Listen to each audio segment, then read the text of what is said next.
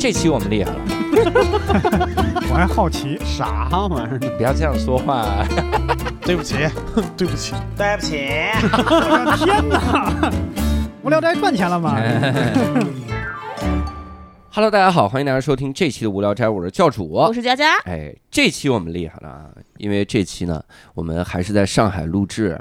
然后在上海录制，并且我们这期嘉宾是返场嘉宾。哦，我们之前聊了一期就聊挪威嘛，嗯，然后聊挪威的时候，那个嘉宾呢叫李福娜，嗯。福娜当时是在挪威长大的，哎呦还押韵了，李福娜挪威长大。然后我们当时就想，你说在一个发达国家，挪威长大多好啊，怎么怎么样是吧？哎，人家这次就不一样了，人家这次来返场跟我们聊一个这个跟挪威相距甚远啊，这个一听就不太一样的一个国家，这是巴基斯坦。哎，那我们来再次欢迎李福娜，Hello，无聊斋的各位，大家好啊、我是福娜，然后我又投稿成功了。太好了。我们没有没有严防死守，我们这个以后不能。然后想问一下，你为啥这次能投稿巴基斯坦呢？之前是怎么在巴基斯坦待过呢？呃，是这样的，就是我其实是这个呃，因为一直也在听无聊斋嘛，然后就这两年就就觉得听着听着觉得好像见天地板块的这个节目好像越来越少了。那这这这不是显而易见吗？太显而易见了。然后我觉得就是也是想就是看看能不能再再丰富一下这个板块这些内容，然后我就我这个板块现在叫忆往昔。啊、反正差不多吧，对，也也这个也差不多了，因为我就是回去就翻了翻箱底儿，然后就看一看有没有一些其他的经历可以投稿嘛。嗯，然后就呃试了一下，用我就是一六年的时候，嗯当时在巴基斯坦就是夏天工作了三个月的这样的一个经历，哦然后就试了一下，因为我嗯觉得当时在巴基斯坦这个经历对我来说也是非常特别的。嗯然后当时嗯特别是因为啊、我就是一个这个呃中国的一个女孩，一个人在那边就是住了和工作了三个月嘛。然后我想，哎，要不试一试吧，可能嗯角度会有一点不同。嗯。嗯，有可能嗯。那在那边工作是啥内容？啊？啊、是这样的，我当时其实是呃正好在那个美国读研究生的阶段啊、然后当时是读国际发展相关的一些专业哦。啊、然后呃三个月的暑期其实非常长嘛，我就想说要不要找一些不同的一些项目做，因为做国际发展这个方面，就是可能会去一些相对来说没有那么发达的地方、嗯。啊，然后正好我是有一个呃比我早一届的一个女生，也是一个中国中国女孩儿，嗯。她就之前前一年正好暑期就是在巴基斯坦我们的这个呃这个办公室工作来着，然后他当时听他说这个项目的时候，我觉得挺好玩的，主要是是去看一些，其实它是一个投资的机构，然后去看一些当地的一些啊、可能跟就是农业啊或者是一些经济没有那么发达的一些人群的这个项目为主的这样的一个工作，然后正好跟我以前做的事情也有一些相关，跟我呃读的书的内容也有一些相关，然后我当时就试了一下，投了一下这个我的简历嗯，然后就成功了，所以最后就六月份就出发，就去了巴基斯坦。啊、嗯，这样的。去修高铁，在这个上面，这是。呃，基建就是其他人来做的 事情了。对，所以当时是在那边待三个月。对我是嗯正好是暑期嘛，然后我是六月初到的巴基斯坦，待到了大概八月底，就是十二周左右。嗯嗯，对。是不是中国人在巴基斯坦就会特别安全？就别人啊即使会有呃危险，然后你一说中文，大家说：“哎呦，错了，对不起，哎，铁哥们儿啊，铁子，走，哎，是巴基斯坦人说铁子，巴基斯坦铁子，来来，这钱给你，铁子，这种。对，我觉得就是呃。还好啊，我是没有经历过那种就是特别危险的那种状况，嗯就是还是非常平安的这个那什么。但是我我的确到了那儿之后，我是会发现，就是作为一个中国人在那边，其实是还是非常的，就是怎么说受欢迎啊，受欢迎，对对对然后是非常的那个，就是就他们真的是对中国人是非常热情的，嗯因为他看看到你就是这种东亚的面孔，他就会第一个反应就是你是一个中国人这样的啊。他们那儿也没有日本、韩国人是吗？呃，比我接触的比较少，我听说嗯也是有一些就是这个当地的这个猪派的一些可能日本人，听说有一些日本、韩国人被识破不是中国人之后赶回去，不是中国人长着脸，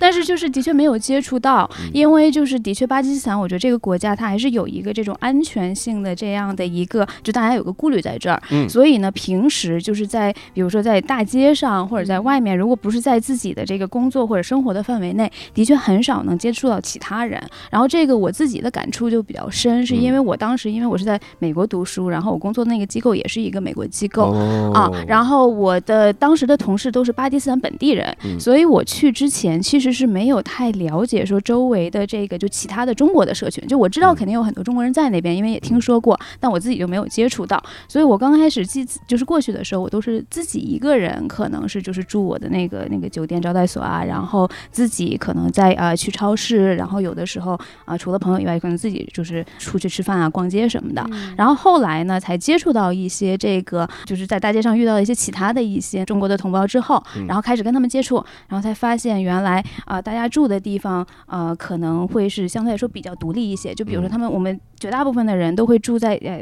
比较富人区的那种独家小院儿里面。哦，一个人住一栋小啊，不不是，就是一帮 一一一群人，哦就比如说待三个月，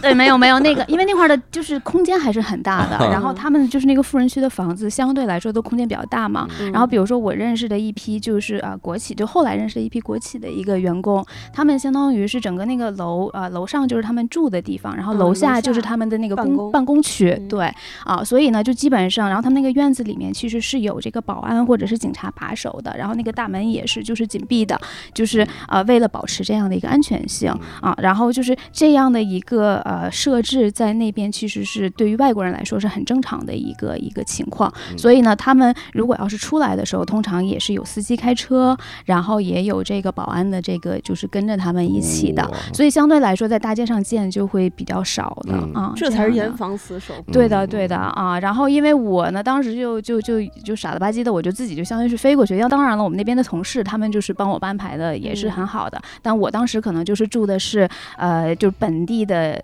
一个小酒店吧，我觉得以咱们的标准，在我的心目中，其实就是一个招待所的这样招待所的一个相当于水平。招待所，对，就是因为嗯，他们那边因为毕竟经济发展没有那么的这个呃，就发是发达，对。嗯。然后虽然我是在拉赫尔，就是一个比较大的一个城市了、嗯。啊，但是那个呃，它面向就是外国人能住的这个酒店，呃，一是数量比较少，二是非常的贵。就是如果你要住一个月的话，可能就要花大概两万多这样的，然后就稍微差一点点的，但是也是比较好的那种酒店，可能就要一万多。那个时候我觉得就是对于我来说，这个这个还是价钱还是比较高的。嗯然后正好我们那个当地的同事，因为就是几年每一年这个暑期的项目，这一些人大家都会住那一个就所谓的本地的酒店，然后就当时也在那块儿给我找了一个房间，然后那个价位就大概在四五千人民币吧一个月啊，但是那个条件我觉得就是我上次不提到我是东北人嘛，就在我心目中就是那种东北的，就是几十年前的招待所的那样的一个条件吧，一个啊月四五千，真其实不便宜。也是不便宜的，不是一个月四五千，酒店的话其实还挺便宜的吧？一呃天一百来块钱的，对，但是以那块儿的标准，对，你要看那是巴基斯坦嗯嘛？对，就是以嗯本地的标准，其实那个价位是高的，因为毕竟外国人嘛，他肯定是要对吧，宰你一刀的、啊。但是就是以那个条件，反嗯正、呃，我要求也不太高，反正那么也就住了三个月。但是就是他从比如说四五千那个档到一万出头那个档，它中间是没有就是中间档的，相当于是啊，要么四五对。千，要么对，要么你就是一万多，那这个可能那些出差的可能可能可以住个一两天其实差不多对挺合适的但我一下待三个月，就这个费用就有点高觉得了啊。嗯对自己有点太好了。如果对，然后学校也报报销不了，所以啊啊，对，那当时学生那边，咱们不光是人为的安全，那其他的有没有啊？比如说有没有什么罕见的毒虫？巴巴基斯坦大蟑螂是吧？啊，对巨型坦克蟑螂有没有这种？对，这个啊。我还好，就是虽然我那个住的那个招待所就是比较简单一些，但是嗯就是这种还是这种极端的这个动物还是没有没有见到过啊。但是也是因为就是我们之前保护的也会相对来说比较好，嗯就我们去巴基斯坦之前，然后我们那个当时都需要在这个学校的诊所，然后就要先啊、呃给你抽血，嗯就是要查一查你身体里面已经有哪些抗体，然后根据你的这些抗体，然后再去测一下，就是说你需要打哪些疫苗针。嗯然后所以呢，就我出发他之前把这个该补的疫苗也都补了，然后呢，医生又给我开了很多那种就是呃防疟疾的药。嗯啊，就是那种药片儿，一天要吃一粒儿，所以我带了一百多粒儿的那个药片儿过去。啊，然后还就是带了那种，就是他们呃提议说你要防蚊虫叮咬嘛，就还是因为疟疾的这个问题。然后，所以我们当时带的那种啊、蚊怕水那些东西，都是这个浓度比较高的那种，不是咱平时用的那种，等等等等，就尽量减少自己啊得病的这样的一些几率。即使在市区里面，其实也是需要做这样的一些准备的。嗯嗯，对。所以出发前准备工作已经做得相当完善了。对，因为就是我毕毕竟是跟就是也是学校暑期的这样的一个呃这个活动嘛。哎，虽然是我自己找的一个项目，但是学校要求说，如果你要是暑期有这些那什么安排的话，你是需要提前去这个医疗所，然后去做这相应的一些准备的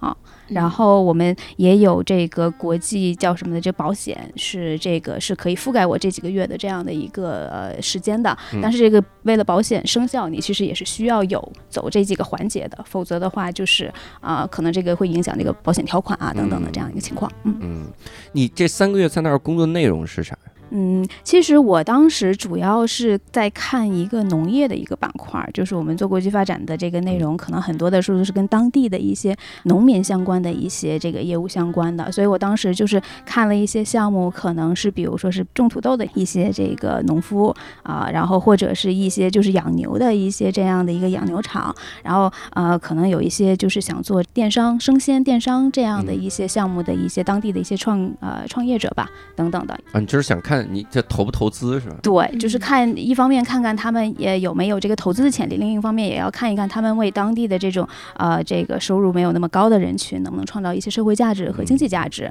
啊，大概是这样的项目。然后呃，我们的整个的那个团队，就除了我们我跟我的小老板是看农业类型的项目以外，还有这个同事是看就是比如说净水方面的一些项目，就是也是服务这一些比如贫困的这个地区，这些人可以喝到比较啊、干净的水啊。嗯啊，或者是看一些医疗项目，就是也是相当于是把一个相对来说优质一些的医疗，可以就是带到一些贫困的这个地区等等的啊，就是大概是这样的一个一个机构，嗯，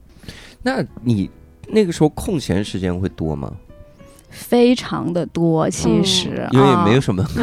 刚才啪啪说了一堆项目，然后空闲时间很多呀我。要找一些个可投资的项目，第一天就发现没有，没有然对，我刚才说那几个项目。嗯，差不多就是那三个月的事儿了吧？对，对，因为啊、我一上来刚到那儿不到三四天，那边就开始斋月了。嗯啊，斋月我们待会儿可以再再细说一些，但是就是斋月的这一段时间，就他们他们的这个生活和工作节奏就被打扰的、嗯啊，然后他们就是会可能白天上班就会比较晚一些，就是可能十一点多、十点多才开始，什么四五点不三四点钟可能就下班了这样的、啊，对。然后呢，但是我发现斋月之后其实也没有比这个时间长多少啊，就可能早上十点来钟，然后到嗯下午四五点钟也就也就可以走了啊，所以我其实是还挺多时间就是可以这个自己去支配的啊，但是因为还是有一些安全问题的这样一个考虑，因为毕竟是我一个人就是住嘛啊，对，所以呢，我大部分的时间其实还是在拉合尔我比较熟悉的一些区域，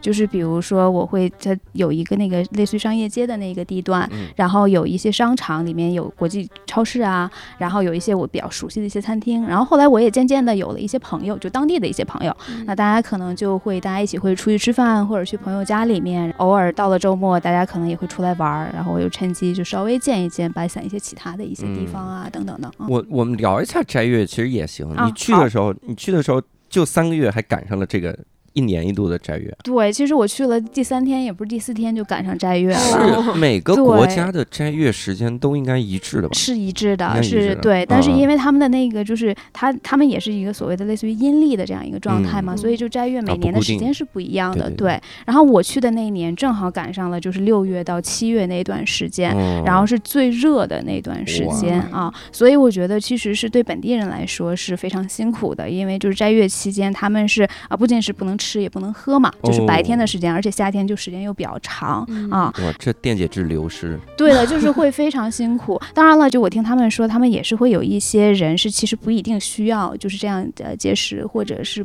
不饮水的，就比如说呃从事体力劳动的人。嗯，然后孕妇啊、嗯。小孩儿，或者是比如说身体上这个有一些疾病的，对，嗯。但是绝大部分的人还都会遵守这个斋月的这嗯。习俗的，以及就是如果要是在斋月期间，其实大家即使吃或者喝的话，也会在家里嗯或者是室内，就是比较隐蔽的一些地方，他们绝对不会在外面是被人看到是是吃或者喝这件事情的。也就是只要偷偷吃就好，对，这家 那就是挺好，就是不让堂食一个月，对就是也是要看这一个月。我们也过过斋月，我们我们常常斋月我，们经常斋月，我们斋半年。哎呀，对，但是就是啊、怎么说呢？就是对我当时对我来说最大的一个影响是我在外面就找不到吃的了。对，啊，因为就哦虽然我作为一个外国人，我是完全不需要去去遵守这件事情。然后嗯如果我要吃东西，大家都非常理解，特别我的同事也非常理解的。但是因为就是外面已经没有这个市场了嘛，对吧？它其实所有的餐厅它就已经只做两个时间段，一个就是凌晨三四点钟那一顿。因为他们是要日出之前，大家是其实是要起床，然后要吃一顿饭的，就吃一个嗯非常非常丰盛的一个早餐。嗯所以呢，所有的餐厅就是凌晨会开一段时间，然后晚上七点半，就是我们那一年大概。都是七点二十左右，太阳下山嘛，所以大概七点半之后会有一餐，中间基本上是找不到任何的就是吃的地方、嗯啊那那。段时间你怎么过呢？怎么吃呢？对，所以第一天就非常的糟糕，就是我当时自己也没有准备，因为刚到嘛，也没有。然后我的那些同事当时后来就是找了半天，好像在某一个类似于那种国际酒店的咖啡厅找到了一个三明治，然后找、哦找了一个我们呃公司有个跑腿的小哥，然后帮我买回来了。嗯然后从此以后，我就当天下午我就就是下了班我就去了那个超市，嗯然后就买了一些就是零食啊，一些食物，我就带回来了，带到办公室，因为这样的话每天中午我就自己可以吃了。但是因为我们办公室的这个环境比较小，因为一共加起来就那么几个人，就嗯五六个人在那个共享那个办公室，所以食物藏不住，不不，因为他们是不吃的，就他们的确，嗯，我那几个同事还比较虔诚的，他们真的是不吃。嗯，但是呢，我就不敢吃那种味儿特别大的，对吧？就所以那他们更饿。对的，然后因为到了中午吃饭的时候，他们你想从五五点来钟就已经到了中午，就已经没吃没喝就半天了嘛，嗯啊，所以其实对他们肯定是有一些影响的。所以我那一个月基本上中午就是靠饼干啊、然后什么水果啊、嗯然后可能就是那种。包装的牛奶、麦片儿之类的。啊，其实我后来在那个国际超市里面去找到了嗯那个韩国的杯面，就是就是那种小杯面，啊，但是那个我真的是我只能回家再吃，因为我觉得如果我要在那小办公室里面平时吃杯面就已经味儿够大了，这个如果要中午再吃的话，真的是太太太太影响他们了啊！对对，我想到了一个特别烂的场景，啊。特别烂梗的场景，就是大家买了很多杯面，等着斋月结束的时候，大家一起放那个 Beyond 那首歌《杯面排队》。啊！哎呀哎呦喂！我真想骂你两句，兄弟。我呀，继续。行。然后但是但是斋月啊，咱们继续说斋月啊，这个但是斋月我觉得就是有一点好处，是因为他们一天就只吃两顿饭嘛，嗯对吧？所以斋月期间对于他们来说，其实是一个还挺特别的一段时间。嗯然后他们会利用晚上的那一顿，有时候凌晨那一顿也会，就当成一个类似于大家家人或者是跟朋友一起聚会的这样一个机会，所以晚上那一顿会非常的隆重。然后，所以那一个月呢，我就不仅仅是有机会，就是跟好几个朋友一起认识，因为他们就会经常叫我一起出去吃饭。嗯然后呢，以及呢，就是啊、他们比如说我我参加那个组织，他们有一些伙伴的一些一些组织，他们也会搞一些不同的 party，就比如说一些这个学员的一些见面会啊，或者是老学员的这种这种就是聚会等等的。然后基本上每个星期都会有这样的活动，嗯非常有仪式感。就是钟声一响起，这个太阳落山了，大家可以吃的时候，然后大家就是喝水，然后吃一粒枣。啊、先吃一粒枣，啊，对，先吃嗯一粒枣，然后再开始就是从这个啊、前食，然后在这个正餐这样的，然后整个这一个就是你会感受到这个气氛是非常非常热烈的啊。嗯我也不知道为什么，他们一到斋月的时候，所有的餐厅，就我觉得是所有的餐厅，基本上都变成了一个自助餐厅，就无论它平时是一个什么样的。对，或者是什么中餐啊、西餐啊、本地菜呀、然后一到了这个斋月，就所有的都变成了这个自助，然后所有的这个自助，它的这个在我看来啊，他们的这个呃菜谱、这个菜单也是非常相似的。嗯啊，就是前菜就很多那种炸各种各样的炸的小吃，啊就是可能是因为一天体力耗费太多对了。对，就是这个，缺油缺碳水，所以就全都是就是什么对，就像你说炸的什么面的类的东西，的面，然后炸油然后对，然后什么炸的那个小鸡块儿，炸的春卷儿，炸的就是就是反正是一大堆天妇罗一切，啊，对，就是这种感觉。嗯然后就大家哐哐哐吃一大堆，然后就开始正餐的那一部分。正餐就是大家也可以想象那个自助餐，对吧？嗯然后又有当地的咖喱，然后又有各种各样的炖菜。然后我觉得就是中餐厅吃的自助餐，其实也长得也是差不多那个样子的。嗯然后就很多饼，然后很多这个饭炒饭这样子的。嗯然后最后一大堆甜点，甜点也是就是。他们那边的人也非常爱吃甜的东西，嗯那奶茶也特别甜，甜点也特别甜，然后又又铺一桌，我觉得感觉就是天天斋月期间天天都是这么样吃的感觉啊、巴基斯坦走在大街上能看见胖子吗？能啊，还是有多的，很多的。那斋月这一个月是不哦是大家也挺难受的？嗯，我觉得肯定是就是对体力还有对这个毅力肯定是有一定的挑战的，但我觉嗯得他们应该就是一年一年下来也是有一定的习惯的，就他们肯定是每一家人会或者自己有自己就是怎么样去在斋月中生活的这样的一个感觉啊。人家在斋月中吃油炸碳水呀、对，而且那顿不限量，啊，对是的，理论上你你熬个大通宵，熬个大夜，咱们就当倒时差了。对，而且别忘了，他半夜其实还有一顿的，哦就是那一顿也是很重要的一顿。就是如嗯果在家里的话，其实也是大家就都要都要起床，然后就是家里的就是可能妈妈或者是这个呃工人，他们会准备很丰盛的一顿嘛，因为你吃完那一顿饭之后，就是你一天就不能吃东西了嘛。嗯然后那个其实也是一个外出，就是大家聚会的一个一个也借口。一顿狂吃。对，所以呢，就是我曾经就是他们也是会，比如说大半夜的两三点钟，然后开车接接我啊，然后呢，我们就就是开车出去去餐厅，然后那个时候的大马路上其实车还是挺多的，因为大家都在都在外面，嗯。虽然没有像晚上那顿自助餐那么丰盛，但是也是应有尽有，然后大家就是非常 happy 的，就有点像吃夜宵的那种感觉，就啊北京鬼街半夜两点半啊、就是那种啊感觉。然后吃完之后四点来钟，呃，那个太阳就是要起来了嘛，嗯然后回家睡觉，从五点钟再睡到个十十一点，然后再起来上班，大概这种感觉。所以就是就这样的一个作息时间和这样一个使用量，其实我的朋友们会告诉我说，在斋月期间，其实大家其实是会暴饮暴食的。哦，啊，对，因为毕竟不是那么健康的一个作息，再加上就是油炸的食品，这种这个热量含量又比较高。嗯啊，所以这个他们自己也觉得不是一个最健康的一个生活方式的。嗯，对，你看嗯拒绝堂食，这就是问题。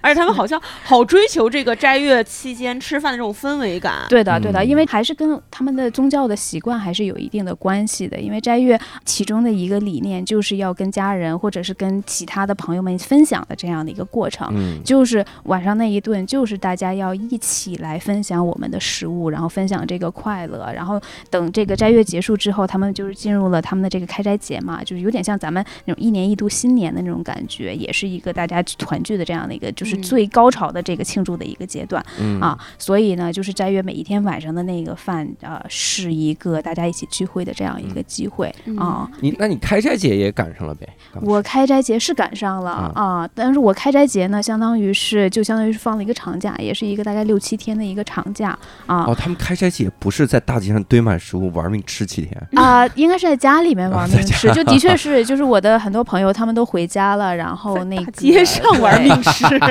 每家都吃。嗯，应该是在自己家里面自己各家里面种对是，就是有点像咱们春节，然后就是走呃走亲访友啊，我觉得像咱们春节，我一听肘，我说不对，不对，有这个节的人应该没有肘子这种没东有没有没有，这个真的是没有走。亲访友，走亲访友，走对对对亲访友。对，然后但是我是利用了那段时间，就稍微自己就旅行了一下，这个样子的。哦，那这挺有意思。嗯你自己饿了一个月，然后开斋了也吃不上，自己又去旅游了，太可怜。没有，但是但是我就是可以，就是因为开斋节之后，我自己就还是感觉就方便很多嘛，就是白天你就是到哪儿就可以、呃、杯面派吃对，啊，对，不是不行，那个杯面很贵的，进口的，然后也是买不是那么容易买一个烂梗，得到的别。翻那么多。我这个，好吧，我这个烂梗，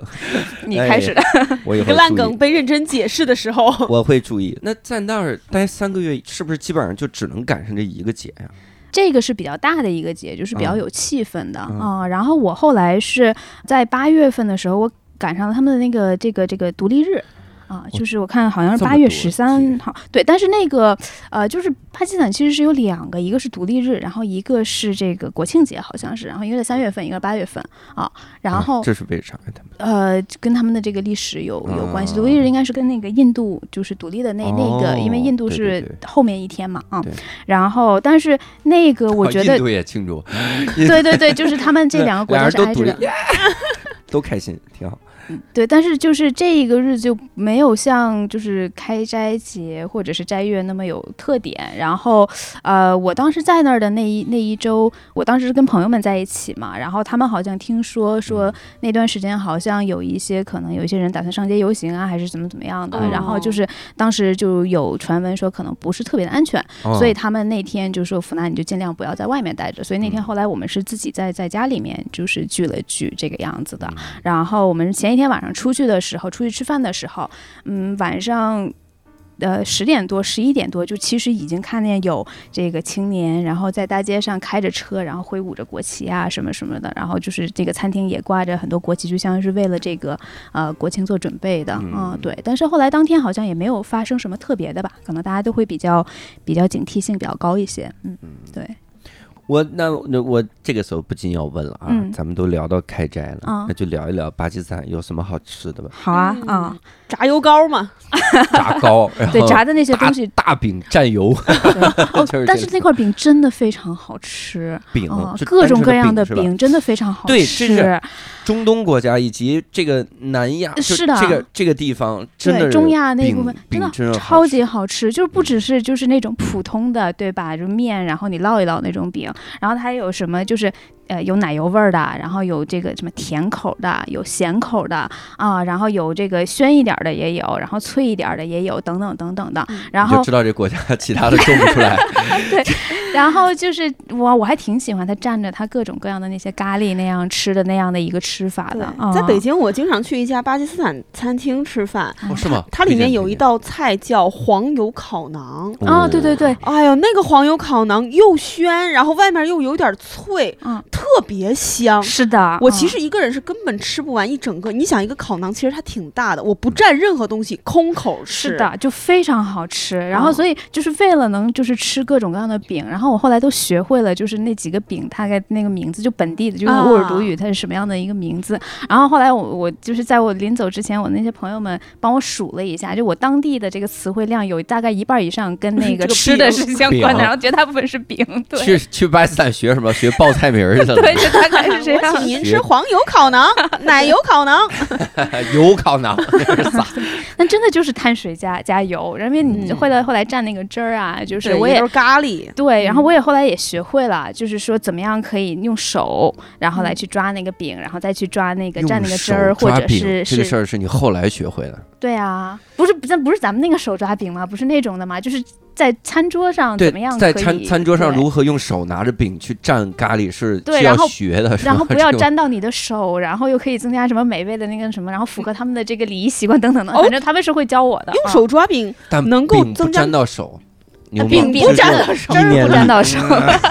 这个是得学你用手抓饼，饼不沾到手。哎这个我刚听说说用手来抓饼能增加美味的程度。反正他们是这么跟我说的，他们说就是这种食物，对吧？就本地，因为他们我的朋友们一直在说说啊，那个福娜你不要只用刀叉或者是用筷子、啊，那个说就是说你通过手来吃这个食物会更美味的、啊，等等等等的。所以其实我在那三个月，我慢慢的是被他们培训了，然后就是诀窍是三个月不洗手，三个月不能洗手，越抓越美味。这 有上一餐吃的味道，哎呀妈呀！炸油膏，这混在一起 mix 更好吃。但是就是那些，就是他们会教我一些技巧，就比如说哪哪些块儿啊，或者是什么样的，就是你可以怎么样去抓，会会更方便一些啊。嗯所以就是。就反正最后有那么几个菜我是可以这样吃的，但大部分呢还是我还我这个人还是要要需要用这个餐具什么的。对，嗯其实羊肉泡馍不是也一样吗？你掰着把这个膜掰了吃和切着吃完全不一样，那？个口感。是的，感觉是不一样的。对啊，这个用手掰了之后，它可能有一些不规则的形状，可能更适合入口或者什么之类的。我能嗯感受或者是那个汁儿吸的更更更更呃匀称一点儿，或者怎么的，我也不知道。但是嗯感觉的确是的啊。入乡随俗嘛。是的，嗯嗯，但是我觉得就是除了这个饼以外，因为毕竟就是天天大部分时间都是在吃这个本地的，就是这种咖喱啊，然后饼啊，然后可能一些炖菜什么的，就其他的选择其实并没有那么多啊。然后拉赫尔会有一些西餐厅的啊，那就是吃嗯简单的那个平时咱们见到一些沙拉呀，然后各种各样的什么牛排啊、鸡排之类的啊，然后呃。我的朋友们也会给我介绍中餐厅了，但那块儿的中餐厅真的就是我觉得都不能称称之为中餐厅吧，就还是还是跟咱们理解中的中餐厅差不多、嗯。啊。就我觉得国外的这一些所谓的中餐厅还是非常迎合就是国外人的这个口口味，嗯。很多酸甜口的，很多嗯炸的这样的，然后就是要么就是什么牛柳炒炒一点这个青椒之类的，就是啊就是这样的这样的。左宗棠鸡对是一个多神奇哎的。但我这辈子吃过最好吃的一家川菜馆是在斯里兰卡吃的，哦，哦，是吗？哦但是地道的川菜馆是吗？就是咱们地道相当地道。我在跟我在成都吃的味儿特别像，我在北京都没吃过这么地道的川菜馆。是吗？它会不嗯会是就是中国人给中国人开的那种？就是那块当地肯定是面向对那个的对的。是这样的，就是在巴基斯坦，我刚才说的那些都是面向这个呃当地人的那些，啊所以这些都是我的朋友们带我去的。嗯那这些中餐厅就的确是这个样子的。后来呢，呃，我是不是认识了一些其他的那个中国人嘛？然后嗯其中一个呢，就是东北的一个呃一位姐姐，他们家在那边开了一个面向中国人的旅馆。然后他那个旅馆其实就是也是个人旅馆嘛，就也是像像我刚才提到的，就是在一个呃富人区里面的一个小院儿，然后也是二楼是房间，然后一楼有一些公共区域。然后他们那块儿就有，他们旅馆就聘请一个大厨，是中国过去的，所以他们那个旅馆里面的这个就是饭菜都是咱们习惯的那种，就中国嗯家常菜的那个口味儿。但是我是也是后来认识他们之后，然后就是才去他们那儿能吃到这种正宗的这个中国的菜的。嗯嗯哦我要是去到国外，我感觉所有人口味都变得特别统一。咱们在国内说什么粤菜、嗯鲁菜、川菜，嗯到了国外，川菜给我上川菜，中国味道。对的，辣椒多放一点。我那我那三个月真的是就是川甭提川菜，就是根本一口都没有吃到。我能找到的最近的一个地方，就是我自己最喜欢的一个餐厅，是一个韩国的餐厅，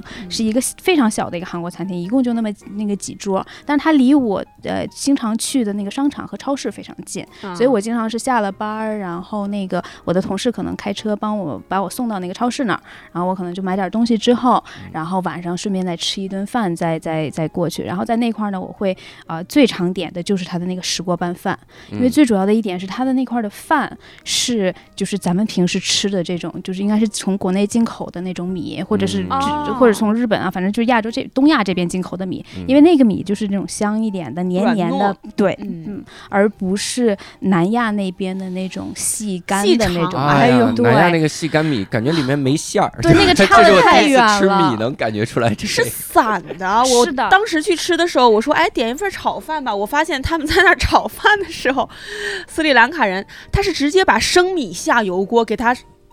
这后面加水生炒熟的，哦，太吓人了。我说米饭不是应该先蒸，蒸的暄软的对，有湿度的吗？不是的，是的。那它那种米好像我觉得那样蒸，估计也蒸不出来那种水蒸的分它还是更干了对，它是 米蒸更干了。白白浪费水。对我其实是还蛮喜欢吃那种就炒饭的，但是嗯我不能天天吃那个，就是那个就是最后有点太多了啊。对对所以就是为了那个呃东亚的这个米的话，我还是经常会去那韩国餐厅，或者是嗯。后来我不是跟那个呃开酒店的那个老板熟了嘛，然后他每天就会帮我准备一个盒饭，嗯。然后帮我送到我的办公室。嗯。啊，这样的话我就可以吃到，就中午可以吃到一顿中中餐这样的。嗯。还是比较方便。你看嗯。我在马来西亚感受到一个事儿，就是像付娜刚才说的，有的中餐馆是给当地的就外国人开的，有的中餐馆是中国人开的，就给中国人华人的。马来西亚尤其是这样，因为马来西亚有一个名吃叫肉骨茶，啊，对但它实际上是猪肉，嗯，但那是伊斯兰国家，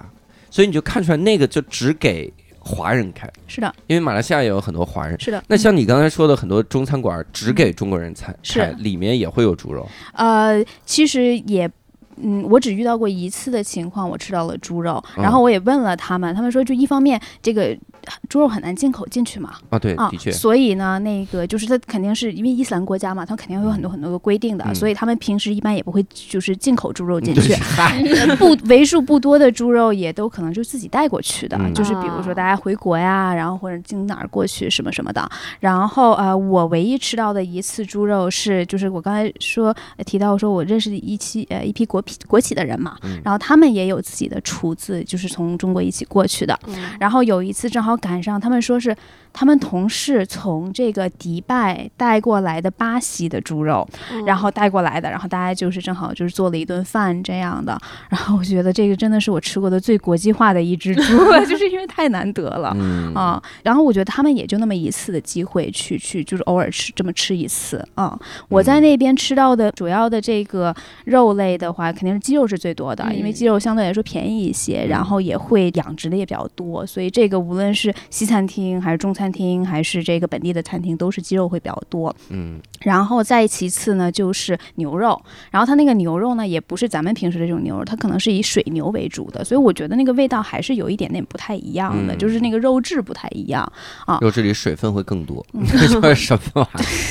水牛 反正就是就是就是牛肉也会比较常见啊，然后再再少一点见的就是这个羊肉，因为可能羊肉我不知道为什么是相对来说比较贵一些，所以它这个就是如果要去餐厅里面吃的话，这个选择会少一点。嗯然后也因为比较贵嘛，有的时候跟朋友们一起吃，大家就我就尽量不要点那么特别贵的那一些菜了，嗯所以就吃的相对来说少一些吧。嗯所以还是以鸡肉和牛肉为主。嗯，对。哎，这么一说，我去的在北京那家巴基斯坦餐厅相当地道了，是吧？啊，啊。差不多。啊你说说那个名字吧，啊咱们也哎，咱？也别给人打广告，咱们这才能有什么广？我要去。关键我记不住那名儿。啊，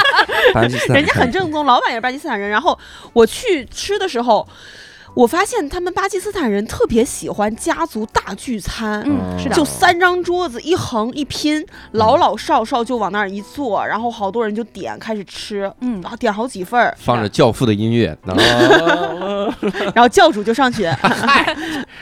氛围特别好，是的他们是的是的很注重家族是的是的那我得问一下佳佳了，你那个嗯巴基斯坦餐厅里面，大家吃饭用筷子还是用刀叉，还是用哎手？你说到关键了，嗯我发现，因为当天只有我和朋友，我和我朋友两个非巴基斯坦人嘛，嗯其他人都是巴基斯坦人。对嗯好像我观察一下，只有我们两个用刀叉。啊，那是那就很正宗，是的那的确很正宗，那说明 人家地道巴基斯坦人。关键是顾客是巴基斯坦人。巴基斯坦词，对，是是。我当时在巴基斯坦那个餐厅吃饭，呃，中餐厅吃饭，嗯那筷子他都是后来给我的，就是他那个桌上是这水煮鱼，你用手抓一下。他们没有水煮鱼，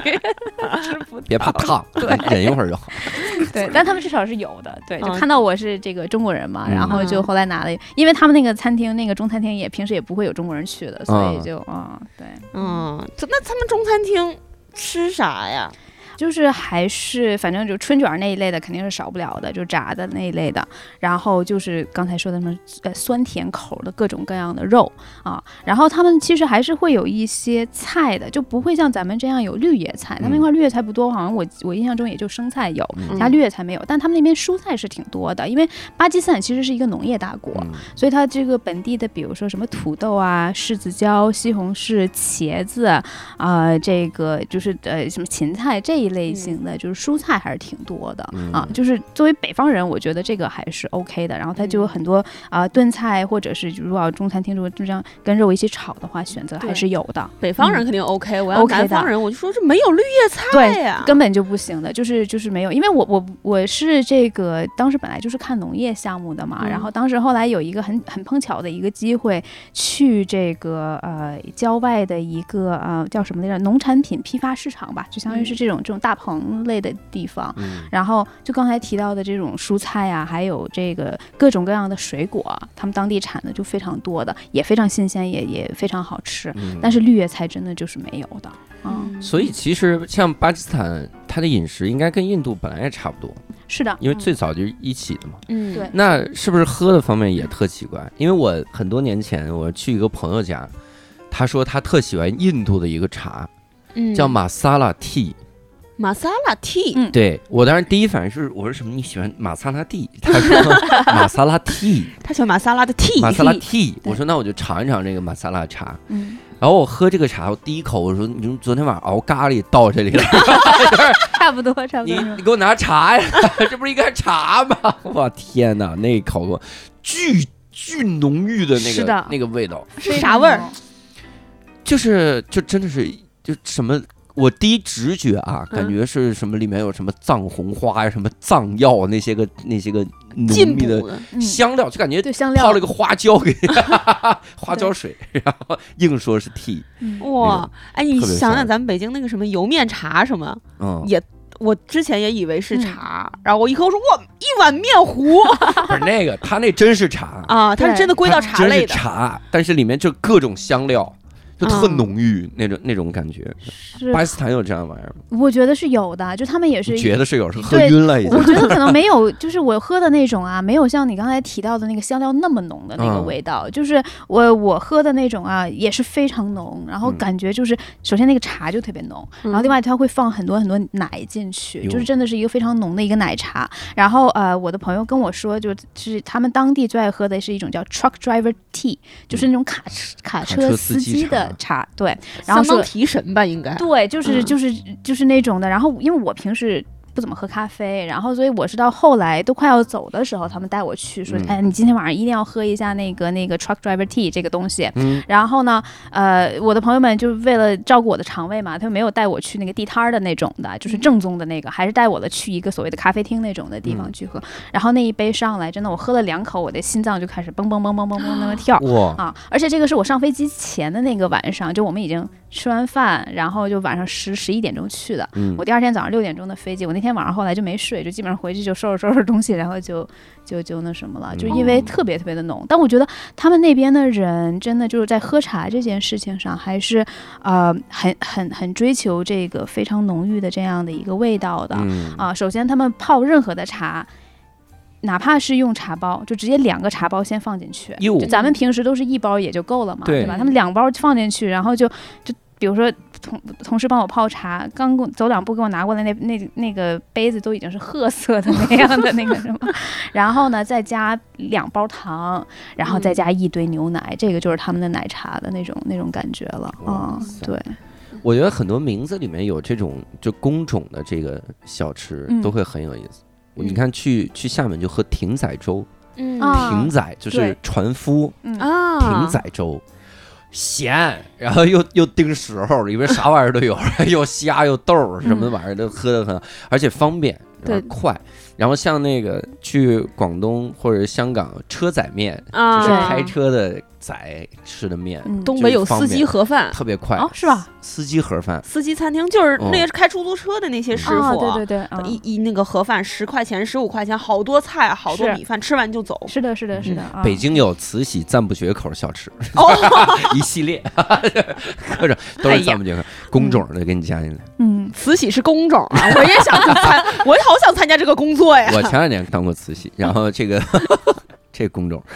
然后那那在那边的话，如果作为一个中国人，这三个月受到的待遇是什么样的？嗯，其实我觉得，就这个，我觉得这个体验的确非常非常非常明显，是非常不一样的啊。就是我我觉得我当时自己啊也是。做了很长时间的心理建设，嗯。说我到那边就呃特别是安全问题，我会我会有一点担心嘛，嗯。对吧？呃，当时好像还没有想到说作为中国人会不会特别特别，可能更多这样一个就是作为一个外国人，而且作为一个女性嘛，因为毕竟嗯。是一个呃伊斯兰的国家，可能会有一些呃这个就是心理上需要有做一些准备。对，刚才提到了说，我有一个这个另外一个同学，她前一年去过，而且她也是一个中国的一个一个女生，嗯。所以我当时呃，她给我呃告诉我很多的这些事情，还让我很安心的。就比如说这个我们住的地方是拉合尔，拉合尔已经是属于那边比较安全的一个城市了，嗯啊，就相比卡拉奇是要安全很多的一个地方啊。后来我的那个当地的同事告诉我说，是因为拉合尔它所在的那个省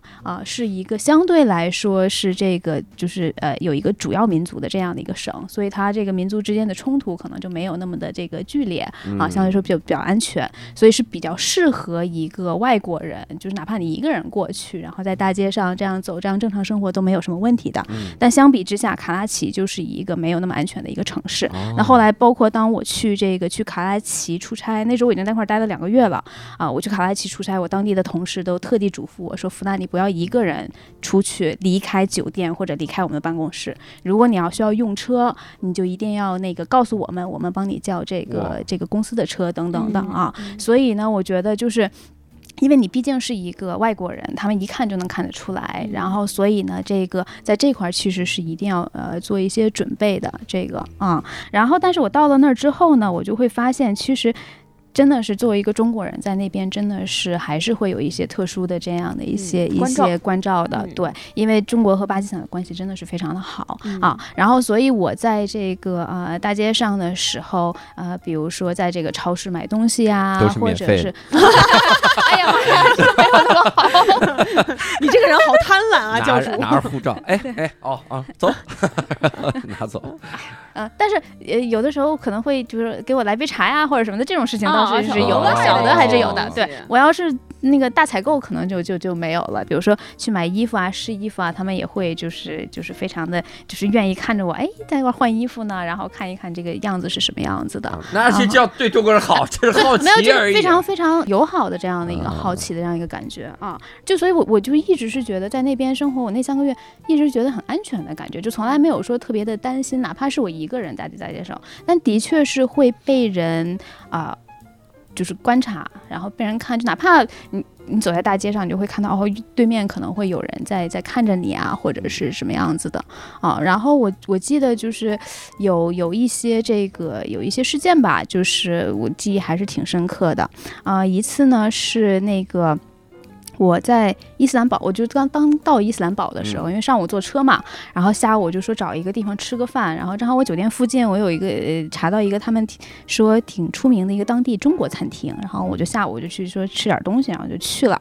然后那个中国餐厅也是相对来说比较高档的那种的，就是嗯就是那些呃服务人员也都穿的这个西服的那种感觉啊，然后我就去点菜，然后旁边呢就是有一大长桌，就是也是几个家庭在那儿聚会的呃感觉，然后就是有呃爸爸妈妈，然后几个小孩那种，然后过了一会儿呢，就是那些小孩跑来跑去，因为吃完饭跑来跑去，然后就过来就。肯定就过来看我了，因为哎，在一个中国餐厅看到了一个中国中国人这样的，然后就会过来打招呼啊，冲我笑什么的。然后又过了一会儿之后呢，他们妈妈就带他们过来，就说哎，能不能跟你拍一张照啊？嗯然后我说啊，没问题啊，就是小小朋友也很可爱。然后跟小朋友拍完照，然后拍完照之后呢，那个就是那几个妈妈也问我说能不能一起拍个照。然后这个我其实是没有问题的，就是就是跟跟他们一起拍照。但是当时很特别的一点是，嗯，那几个妈妈她们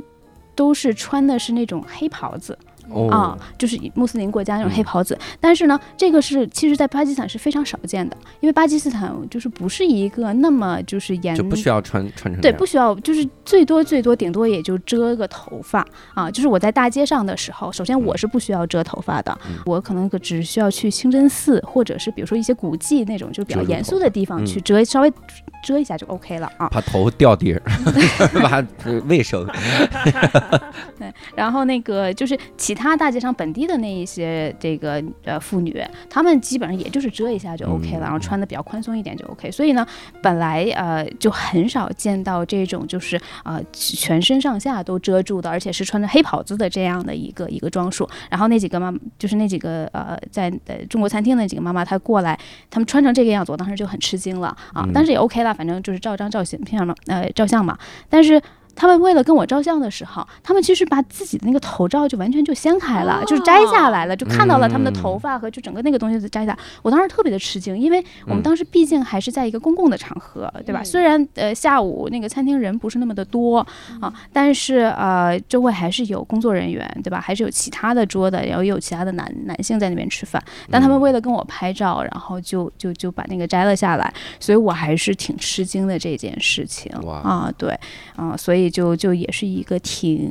挺让人就是印象深刻的一件事情吧。嗯，嗯，对。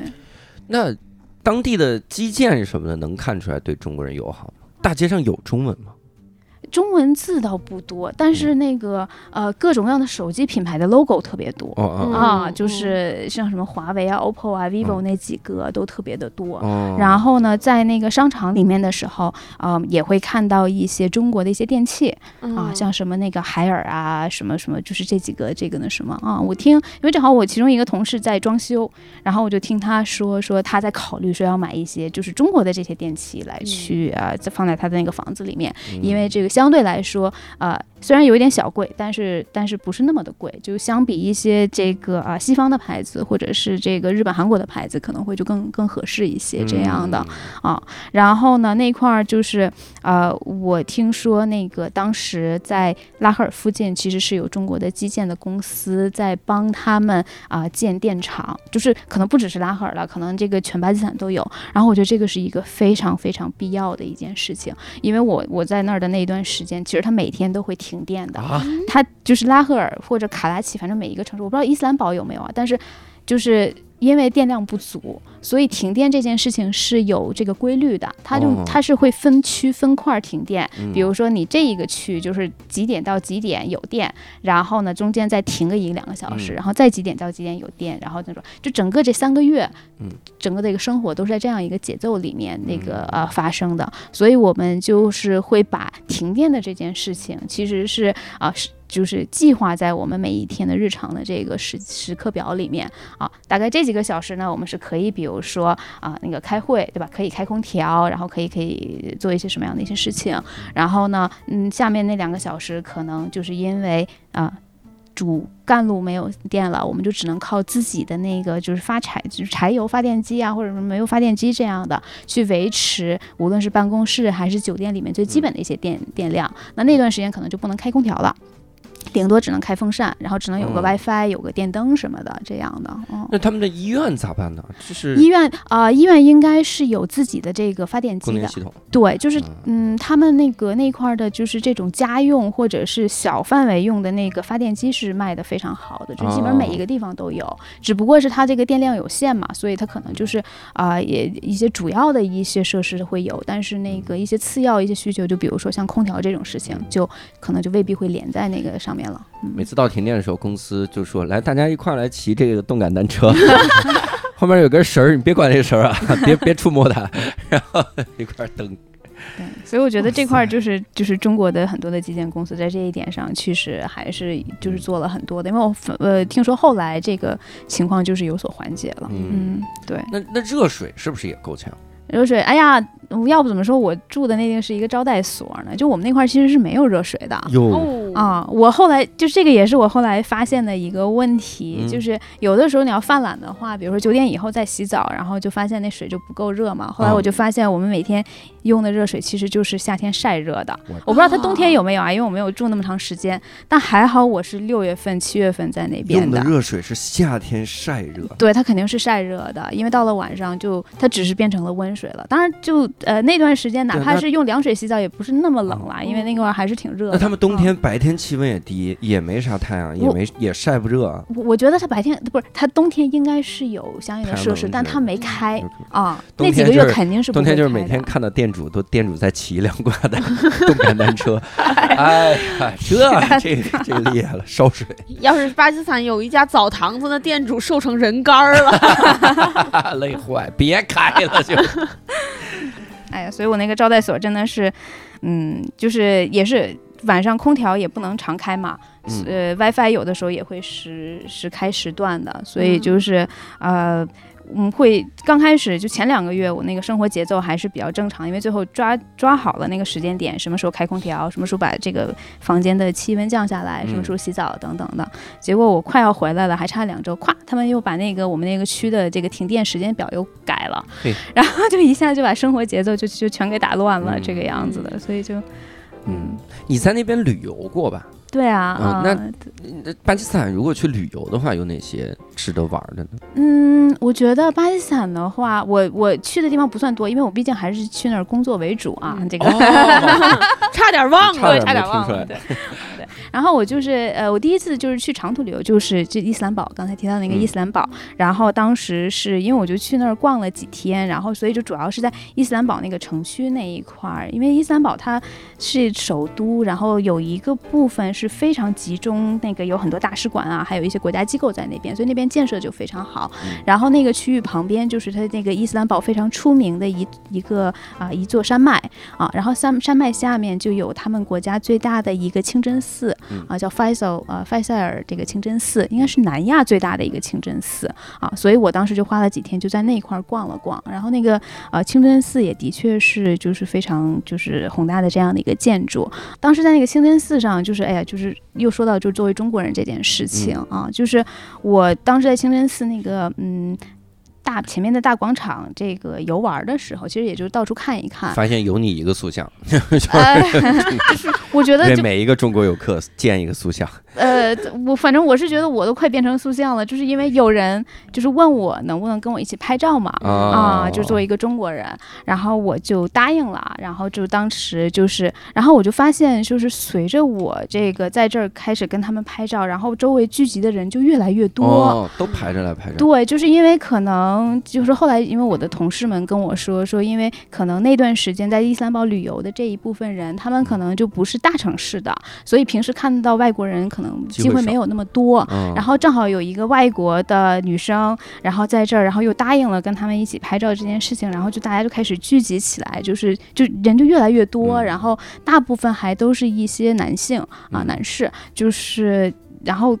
我就开始稍微有一点点紧张，因为就嗯开始围了十几个、二十个人这样的，然后拍了几张照片之后，那个就是其中一个站我旁边的一个小哥，他就用英语跟我说，说就是啊，那个这个就是呃，女士，我建议你最好就开始离开，就这个样子的。嗯然后我就谢谢他，然后我就开始往外走，因为那个时候反正我已经就是该看的我都看看看过了，我也没有办法进去，我只能看在外面。对，然后我就开始往外走，然后就是在我在我往外走的过程中，其实也会不停的有人在问我说这个能不能拍照。那那个时候我就有一点紧张了嘛，我就开始往外走，然后正好那一下开始下雨了，就是嗯我就已经走不出去了，然后我就呃那个找了一个地方躲雨，但正好躲雨的那一块儿呢，跟我一起躲雨的是几个家庭，嗯那就意味着那里面会有就是妇女，嗯还有一些小朋友。嗯然后这个时候就让我就感觉安全很多嘛，因为嗯就是那就我就不是只是被一些就是男士围绕着嗯这样的啊，然后所以就是那一次我觉得就是还是一个作为一个中国人，你还是会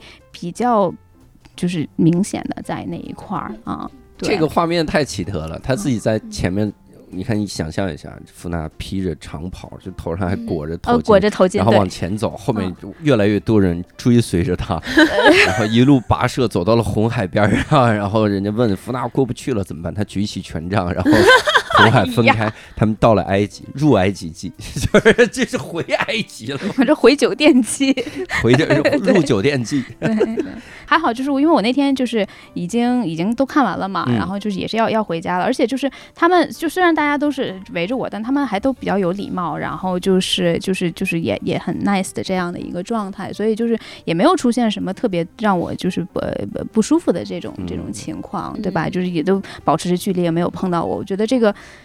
就这这一个点上面，跟我比如说后来去印度旅游啊，什么嗯遇到什么咸猪手事件，就这种的就不太一样对了啊。对嗯，那那是不是在巴基斯坦基本上都是参观清真寺之类的？对，清真寺比较多一嗯些，然后清真寺，然后他们会有一些古堡啊，像那个就是拉赫尔，我们我自己住的那个拉赫尔那个城市，就有一个非常出名的一个呃古堡，这个古堡其实也是啊、以前那个莫高尔呃呃这个时代留下来的，所以它的那个风格也是啊、就是非常呃那个伊斯兰的那种风格的一个古堡，然后嗯保存的也非常好。然后这个古堡呢，其实在那个印度的德里也有一个就是这种双胞胎的这样的一个建筑。然后印度德里的那个古堡其实也有一个大门，是叫这个就是拉赫尔呃大门，就是类似于这样的一个地方。所以就是嗯你是可以看到，如果要看地图的话，就看这两个地方的介绍，他们两个其实是互互互相相应的两个两个建筑物啊。嗯对，这个是拉赫尔本地的一个非常的重要的这样的一个景点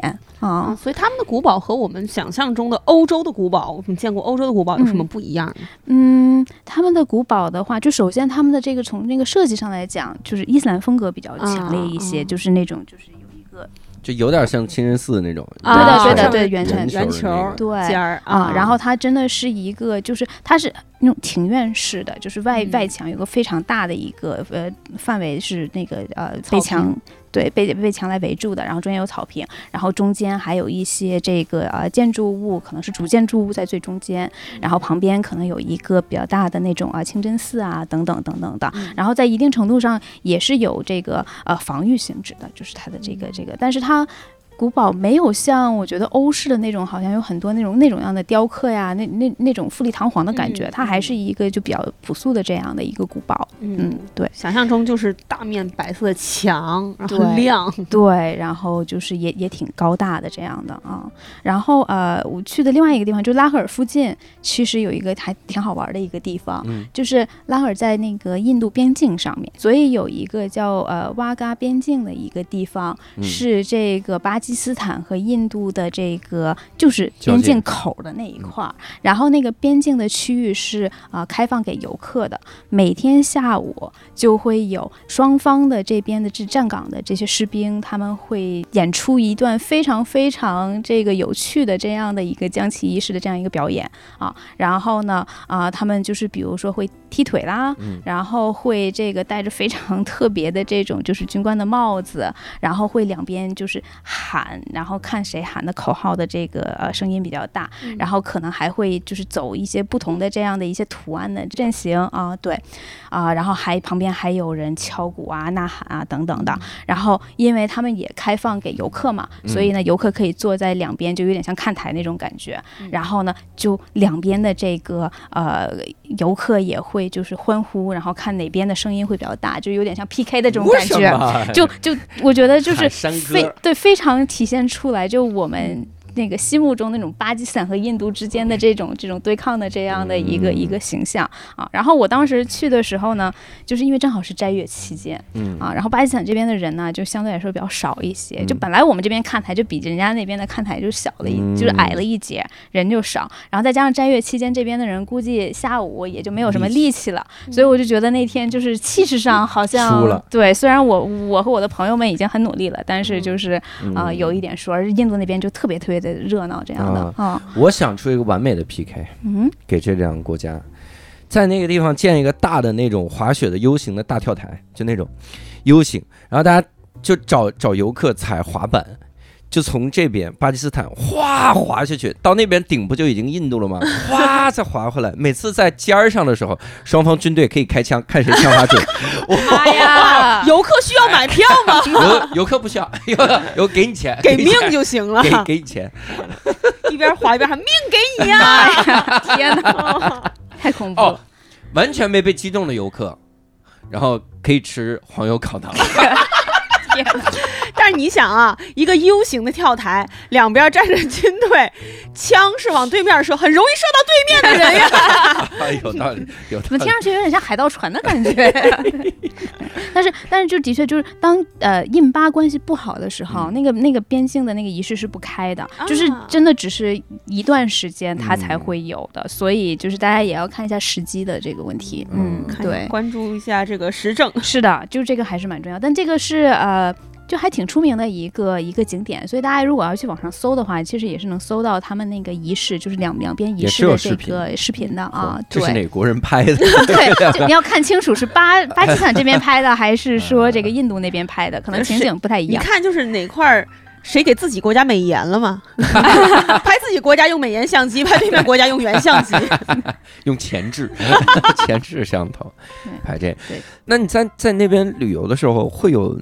就它应该有有很多自然风景啊。对，其实我的朋友们一直推荐我说要应该往北部走，就嗯其实是往这个就是喜马拉雅山脉的那一边，因为那边真的是就是呃风景应该是特别特别好的。嗯，啊，然后，但是我我当时因为那个时间比较短，然后如果要去那边旅游的话，他们都说至少要比如说十天半个月会比较好一点。啊就光徒步啊，就呃，不不止徒步，因为那边交通也不是特别的发达，就往山区里面走啊，所以呢，那个其实需要花一点时间。但是呃，我看了一些我朋友们的那些照片儿，然后呢，就的确是嗯、跟我在的巴基斯坦的那一部分是非常不一样的，就是非常绿油油的，然后那个有山有水的，嗯。啊，然后可能也因为认识我吧，我的所有去到那边的朋友都会给我一张照片儿，发一张照片儿，就是他们站在了中巴边界上，然后后后面就是咱们国家的那个国门的，就它有一个大的国门，然后上面有那个那个五星红旗和国哦徽、哦啊，他会在那块打卡，然后发给我说福纳，我就是离你们国家就是那么那么非常非常近的那样的感觉，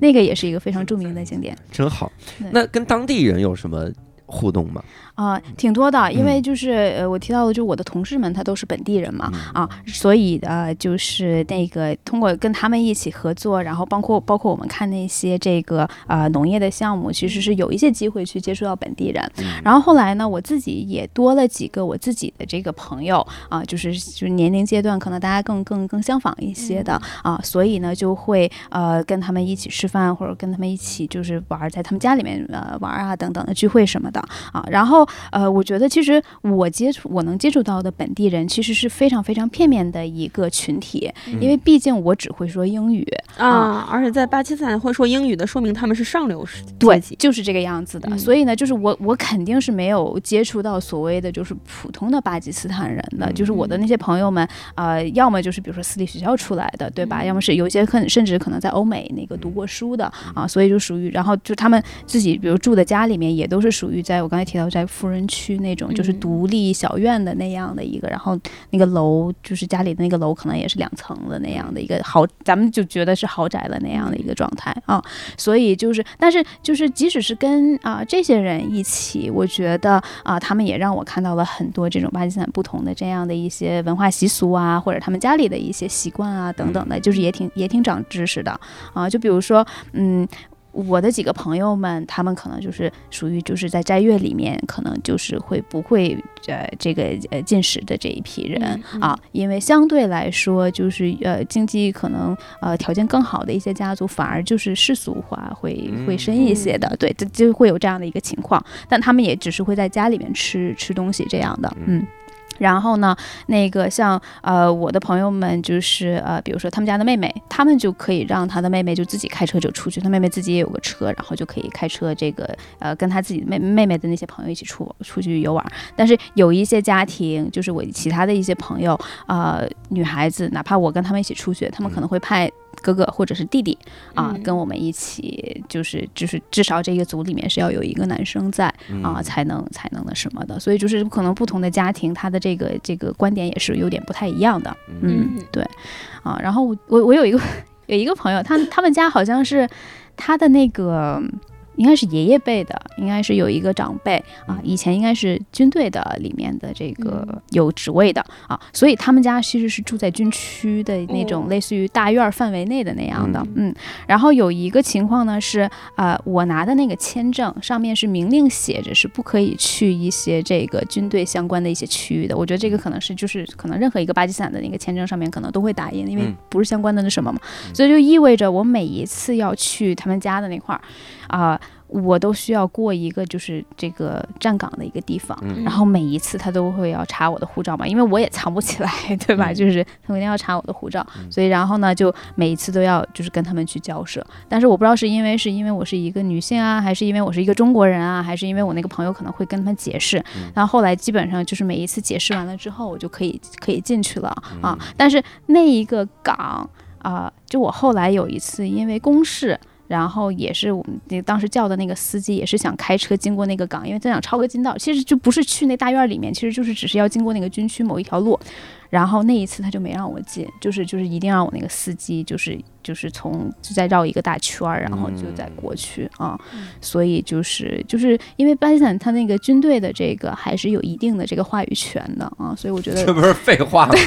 就就在日常生活中可能也有有话语权，所以就是会出现这样的一些情况但他们还。挺公私分明的。对，我嗯觉得是的。当然，就是呃，需要跟这一些站岗的士兵就是交涉的时候，这个肯定不是我出面，肯定是我的那些朋友们，他们用嗯当地的语言去说嘛，所以我我也不太清楚发生了一些什么样的事情，但是就是他们会搞定这些事情的。当地语言，这人厉害，能分开红海。哇，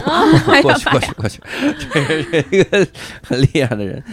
哇塞，反正我们也了解了一下这个巴基斯坦啊，嗯然后那边的开销是不是也没有那么贵啊？对，我觉得，嗯，如果本地人的话，其实是不是特别的贵的？我听说，就是如果要是呃，你一个月，比如说一千多，大概水平的这样的一个工资，就可以养家了啊。哦但是，但是那个就属于是呃，就是比较属于那种体力劳动者的那、嗯那一个那个水平的，所以就是一些可能我平时接触不了的那那部分。但是呃，我能接触到的呃，就是或者我生活中我去的那些地方，嗯，就面向外国人的话就没有那么便宜了。就是我像叔说的，招待所的话，可能一个月都要四五千这样一个水平，对吧？然后吃饭的话，可能我觉得。一百以内吧，三十到一百这个范围会比较多一些，因为我还是要去一些就是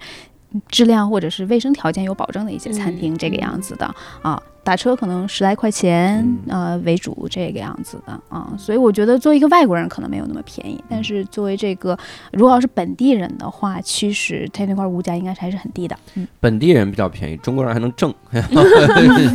一个月能挣五千多块钱。然后也是希望大家能走出国门了之后，尽量多去一些国家看一看啊，咱们就多走一走。拓宽拓宽视野，希望印巴早日采取我那个 U 型 U 型管道的这个观光项目。你最好不要去那块当游客啊！他们最好别听到这期。我去了肯定是游客，否则呢，我还我是那子弹还是怎么？我一定会努力的得到那块黄油烤馕，然后为了你在北京就能吃哦，还挺好吃的，对，嗯。那非常感谢福娜哈，这个给我们介绍完挪威，给我们介绍一下巴基斯坦，这个战线越来越往南啊。下次给我们介绍一下新西兰。哎呀，没去过。那给我们介绍一个海岛，随便海岛。哎，我去过复活节岛。嗯，下期下期介绍复活节岛，我再去挖一挖吧。黄油烤馕岛。然后也非常感谢各位的收听。如果各位想要进群跟我们一块来聊一下的话，然后可以加入一个线上的听友群。加入方式呢是在微信公众号搜索“无聊斋”，然后底下底部菜单栏有听友群，点那个就可以扫码进群了啊！非常期待跟各位线上再见。那我们这期节目就到此结束了，我们下期再会，拜拜，拜拜，拜拜。